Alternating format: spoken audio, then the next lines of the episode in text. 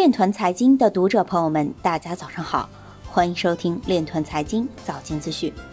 今天是二零二零年五月二十日，星期三，农历庚子年四月二十八，节气小满。首先，让我们聚焦今日财经。奥地利银行进行国家数字货币试点计划。美联储将维持利率在接近零的水平，直至经济重回正轨。广州白云警方打掉利用数字货币为电信网络诈骗洗钱的团伙。大数据标准术语体系数点首发，涵盖主权、区块链等热词。减半后，比特币挖矿指标显示了加密矿业发展的不确定性。委内瑞拉人现可使用比特币在两万个 POS 终端机上支付商品。中远海运能源与大连海事大学合作研发区块链应用。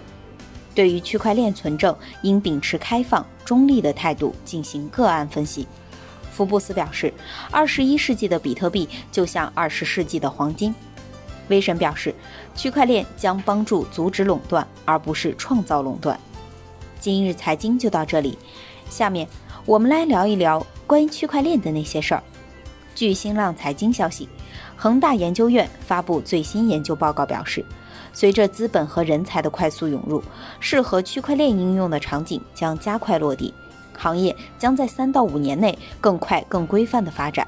在高速发展同时，区块链尤其是大型公链，还需要面对交易性能偏低、安全性隐患、标准尚未统一、监管政策不完备等诸多技术、商业与监管方面的挑战。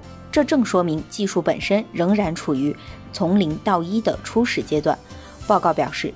未来，区块链除了自身运用侧链、闪电网络、跨链等技术外，更需要与 5G、人工智能、大数据、物联网等新兴信息技术深度融合，从而提升技术性能和链下数据质量，并减少资源浪费。以上就是今天链团财经早间资讯的全部内容，感谢您的关注与支持，祝您生活愉快，我们明天再见。